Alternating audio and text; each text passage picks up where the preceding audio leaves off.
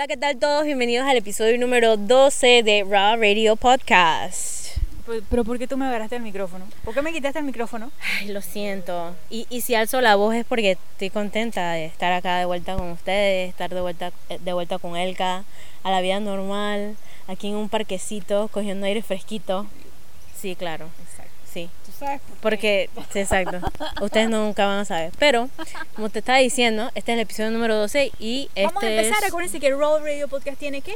Horror. Tiene temas ecológicos y tiene rock. Rocky más rock. Dale, dale. ¿Qué más rock?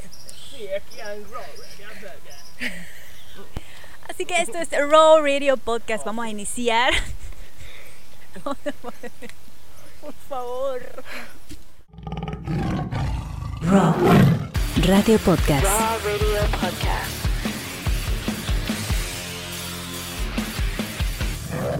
En este episodio hablaremos sobre las líneas de Nazca o como le dice Emily, las líneas, las líneas del CNK. Es que no me acordaba del nombre. Yo, yo tengo muchas cosas en la cabeza, tú sabes. Entonces a veces cambio las palabras. Está bien, las líneas de Nazca. Si no han escuchado al respecto, quédense con nosotros y nos adentraremos en aquel misterio que algunos lo refieren a extraterrestres y otros temas ceremoniales, algo así un poquito más de misterio. En todo caso, unas formas tan bien hechas que causan curiosidad e intriga. Escuchas Raw Radio Podcast en su versión historias. Y en esta en particular, que es real, que se llama Las Líneas de Nazca. Nazca es una ciudad peruana, capital del distrito homónimo, ubicado en la provincia de Nazca, en el departamento de Ica.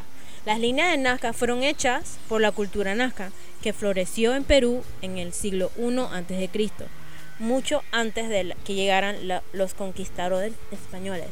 Sin embargo, esto es dudoso porque a pesar de los muchos años que han pasado, todavía no se le encuentra lógica al hecho de que, de que estas líneas, cómo se crearon, cómo fueron creadas, estas líneas eh, de geoglifos, que también se le dice, que forman figuras de animales tan perfectas y tan inmensas que solo se pueden apreciar, o sea, la misma forma de la figura, desde grandes alturas. O sea, y han pasado años y esa cosa está intacta. Sí. ¿Por qué han durado tanto? Porque esta es una zona árida, donde solo hay rocas y tierra. Solo llueve dos veces al año, lo que ayuda a la conservación de estas figuras. Las líneas se hicieron prácticamente surcando el terreno, apartando los pedregones y dejando a flor de piel la tierra del lugar, pero con una precisión muy bárbara, muy increíble. Así que es por eso que han durado bastante. Ahí casi, casi que no llueve, o sea, eh, casi, casi que es nulo eh, las lluvias. Entonces, se hicieron, no se sabe cómo por, exactamente, pero eh, como el lugar está hecho más bien como, como de, de tierrita, por decirlo así, como de piedritas, entonces es como si surcaras, ¿no? Eh, como si agarraras un, un- un- un palo, qué sé yo, y surcaras así la, la- los- entre las piedras y queda la, la, exacto, la tierra así a flor de piel como se explica, pero de una manera de que muy precisa, súper recta y bien grande. O sea, y exacto. Entonces es por eso que han durado bastante, pues porque casi ni llueve allá, pues. ¿Quién las vio primero?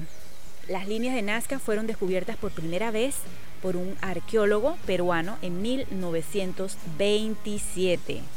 Y a raíz de eso se crearon muchas teorías, o sea, porque todo el mundo estaba como, pero ¿esta vaina qué es? y esta forma así, y esta forma acá, y esto. Sea, hay, hay un gato, y ustedes lo ven, parece un dibujo de un niño. Exacto. Eh, ¿Cuáles otras? Hay un colibrí, o sea, hay unas que tienen unas formas mucho más eh, elaboradas que otras. Y lo más curioso también es que estas líneas, unas se hicieron en una época y otras en otra época. O sea, hay una, son cosas que todavía la gente no, se, no, no, no, no le encuentra una explicación concisa, pues una explicación eh, eh, exacta. Entonces hay varias teorías. La primera, Vamos a las teorías que se tienen porque es que nada está confirmado, entonces hay varias teorías y pues ustedes nos dirán qué piensan ustedes de, de quién fue que hizo esta, esta maravilla. Ok, la primera de las teorías es, según las investigaciones la arqueóloga alemana Mari Rich, María Ricci, disculpen, no, no sé si se pronuncia así. ella decía que era un calendario astronómico que ella relacionaba la oposición de los astros con las cosechas y las estaciones del año. Y ella, qué triste, María, ella quedó ciega por el reflejo del sol, porque como, que le, como le mencionamos, solamente llueve dos veces al año, o sea que sol parejo, imagínense. Pero que ella decía que solamente para el calendario se utilizaba solo el 30% de las figuras. O sea que solo el 30% de las figuras parecían Sí, que parecían. ser eh, eh, útiles para ese tipo de, eh, de, de usos, pues. O sea que eh, ya esa teoría queda descartada porque entonces sí que es como Y las demás. figuras. ¿Cuál es el propósito de las demás? Y en la noche no se ven. Ajá, exacto. De la segunda teoría, eh, otros investigadores decían que era parte de un ritual de innovación, de invocación, perdón, de lluvias, por el tema, que tiene sentido, ¿no? Por el tema de la falta de recursos hídricos, pues en algunas figuras hay montículos de rocas y altares con variedades de conchas, moluscos, etcétera. O sea, podría ser eso también, ¿no? También fue descartada porque también era solo el 30% de las figuras de ¿Y las demás qué? Exacto. Otra teoría de japoneses, estas le dan la responsabilidad a un cometido ceremonial, como señales o caminos, que conducen a una ciudad sagrada, la ciudad de Kawachi. Esa teoría también fue descartada. Bueno, otra más. Otras es que decían que eran pistas de carreras ceremoniales. ¿Qué suena esa? Esa es No, como eso como menos me que-. Y esa también fue descartada. Sí, sí, es que Todas están descartadas. Porque es que- Aquí podemos adivinar tú y yo cuál es la teoría Es que no, es que no, no, no te- o sea, tienen teoría, hay teorías que tienen mucho sentido por el tema del agua y todo esto, pero solo, solo como que le dan la explicación a un 30% o una mínima cantidad pues de las líneas. Entonces, ¿qué pasa Eso con las otras? También Eso estaba la teoría de ser eh, pistas de agua, pues debajo del desierto hay ríos subterráneos o acuíferos, por lo que podían ser una especie de acueductos, ¿no? Y la más popular, la que todo el mundo ama y con la teoría que todo el mundo se queda, que no está comprobada, pero esa es la que a todo el mundo le gusta, es que fueron creadas por extraterrestres. ¡Extraterrestres! O que estos le enseñaron a los antiguos pobladores a hacerlas. ¿Te imaginas? Vengan, acá ustedes los Nazca, les vamos a enseñar a hacerlo. Así que. Hacer, hacer las, líneas de Nazca. Lo más loco de esta teoría es que en el 2011 científicos midieron la electricidad del lugar en las líneas de Nazca y se dieron cuenta que eran 8000 veces más alta con un campo magnético muy alto. Entonces se cree que como ahí en ese, en ese lugar hay nitrato, por lo que estoy diciendo, porque son puras piedritas y, y, bueno, tipos de minerales eh, en, muy, en gran cantidad. Entonces hay mucho nitrato, entonces ellos dicen que bueno, los extraterrestres venían como que a buscar nitrato para el tema de su energía y toda la cosa. Pues. No, tú sabes que así, así, se, así se, se manejan las teorías, o sea, uno va Claro. tirando líneas a ver a qué le ¿Qué? pega y bueno. Bueno, esto, esto acá nos están comentando que eh, si tendría alguna relación, eso lo dejaríamos para otro episodio, eh, para ver si hay algún tipo de conexión, pero sí hay muchas, eh, no son las únicas imágenes eh, o figuras extrañas y grandes que, apa- que aparecen sin explicación algunas en el mundo. Lo que pasa con, con las líneas de Nazca es que eh, también muchas personas que estudian el fenómeno ovni los relacionan con los constantes mensajes que dejan eh, lo que hagan estos, estos seres en los, en los cultivos de, que primero empezó todo en Inglaterra en los años 80 donde todo se documentó y luego empezó a pasar para otros países como Estados Unidos. Ya sabemos qué pasa en Estados Unidos, que allá pues está el área 51 y todo eso, entonces bueno, eh, mucha conspiración en cuanto a eso, pero muchas personas lo relacionan con esas líneas de Nazca, con que esos seres todavía están en la Tierra y quieren darnos mensajes, por decirlo así, de alguna manera que, que no entendemos. Primero las personas empezadas se lo atribuían a remolinos, pero era inexplicable porque en, en los cultivos esta- estas raíces no eran quebradas. Que, que desde arriba se ven como dibujos que algo lo aplastó, pero en realidad estos seres no, no dañan los cultivos, sino que simplemente como que las inclinan un poco y entonces eh, dejan todo su arte ahí, que hasta el, hasta el sol de hoy no sabemos qué es. Pero muchas personas lo, lo relacionan con esto de los cultivos eh, o con esto de la- las líneas de Nazca más que nada. Entonces no se le puede encontrar una explicación y este señor, el que investiga los ovnis en History Channel, el, el peluquín, entonces ese, ese, que no me acuerdo el nombre de él, él habla mucho de eso.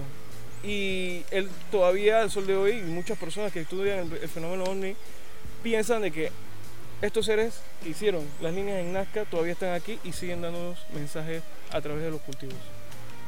Bueno, están viendo. Esa, esa es la teoría que más le gusta a la gente. Conspiración, Inspiración. Bueno, y hablando ya de, de avistamientos, eh, te- hay que aclarar que cuando uno dice ovni no necesariamente tiene que ser con el tema relacionado a extraterrestres, porque ovni realmente es objetos voladores no identificados, que puede ser un avión de otro país que de repente no se haya registrado, o, al- no se- o sea, no se sabe. ¿Me explico? Puede ser una, una invasión de, eh, de otro país, una amenaza eh, de guerra, qué sé yo. O sea, Que básicamente no se sabe no con se sabe y por eso se dice no identificado. El tema de, la, de los ovnis es importante y, y es delicado porque es un tema de... Mucha tela que cortar ahí. Sí, pero más que todo es por un tema de seguridad, eh, de seguridad nacional o internacional, por decirlo así, pues por lo que dije hace un momento. O sea, si, si tú no desclasificas y no tienes, eh, o sea, esos documentos, esos casos, no Se los han desclasificado. En desclasificas. 2020 lo hicieron, no sé si Sí, por pandemia. al- exacto. Hubieron algunos y, y precisamente eh, el tema de la desclasificación es importante, pero si no lo sacan a la luz, tiene, o sea, hay sus motivos. Sí. Es por temas de seguridad. Entonces, eh, ya retornando al tema de acá, de Chile y Perú y distintos lugares. eh, ok, Casualmente, hace poco, en febrero de 2020, que fue por el tema de la desclasificación, desclasificación del que me está comentando, se filtraron en las redes sociales unos documentos en los cuales se reportaba un hecho ocurrido el 27 de ese mes, de ese mes hacia de febrero, de febrero, a la una y media de la madrugada, muy cerca del aeropuerto internacional Jorge Chávez de la ciudad de Lima. Estamos hablando aquí cerquita de la, nuestro continente, vaya. de las líneas Nazca. ¿no? El reporte se refería a dos objetos voladores no identificados, muy luminosos, ubicados a 5 millas náuticas de distancia y a una altura aproximada de 2.400 metros, que llamaron la atención de la tripulación de dos vuelos comerciales que se prestaban, que se aprestaban a despegar. Como indica el informe, la tripulación, que esto fue lo que desclasificaron, la tripulación de las aeronaves. LAN Perú mm, 2437 y LATAM Ecuador 1442 que se encontraban en las pistas de rodaje corroboraron el avistamiento en donde comunicaron, dicen la comunicación, la comunicación, eh, que sostuvieron en la torre de control. Bueno, decían que sí, que había un objeto eh, que no lo habían identificado, o sea, no sabían quién era, ni qué era, ni, ni- ni- o sea, se reportaron ni nada. Este incidente duró aproximadamente 40 minutos y quedó registrado en la pantalla ah, del radar operador Corpac, según se puede leer en el informe. Wow. Eso fue hace poco, Y en realidad esa- esas personas son las que más relatos tienen, los pilotos. los pilotos. Conozco muchas personas que trabajan en Copa, que son pilotos de Copa y te pueden decir... Y los, los, los barcos también. Los barcos, sí, yo he escuchado, eh, por lo menos en mi caso, no se puede creer cualquier video que se ve, ¿no? Hay mucha tecnología y así mismo como animan en las películas pueden haber videos falsos por ahí, si bien es cierto.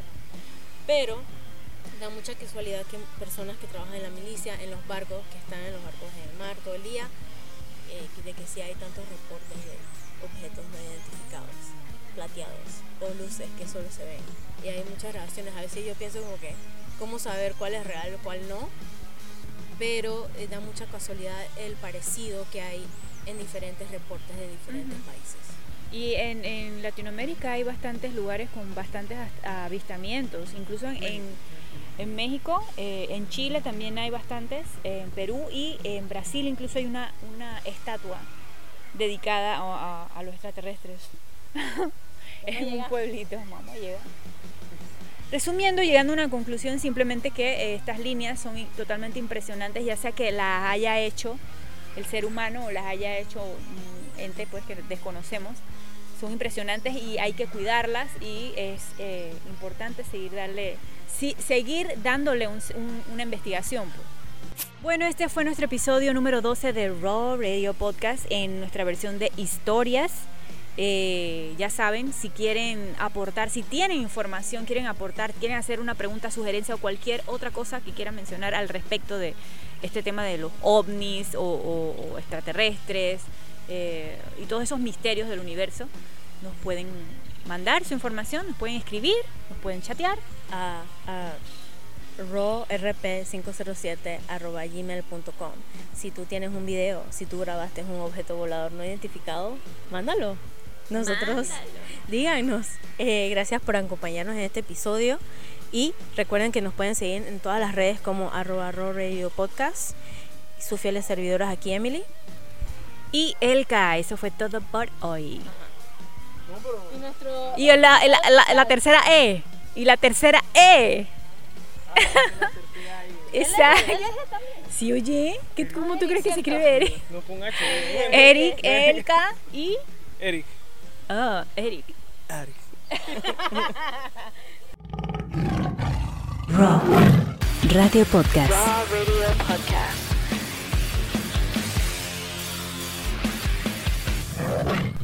No me diste ni chance huevado dijo toda la introducción la presentación Dale, dale, dale, sí. Cuando yo volteé. Una carretilla. Muy buenas chavales, estamos en Raw Radio Podcast. sí. ¿Por qué él mete ese flow? ¿Por qué él mete ese acento todo loco? Dale, dale.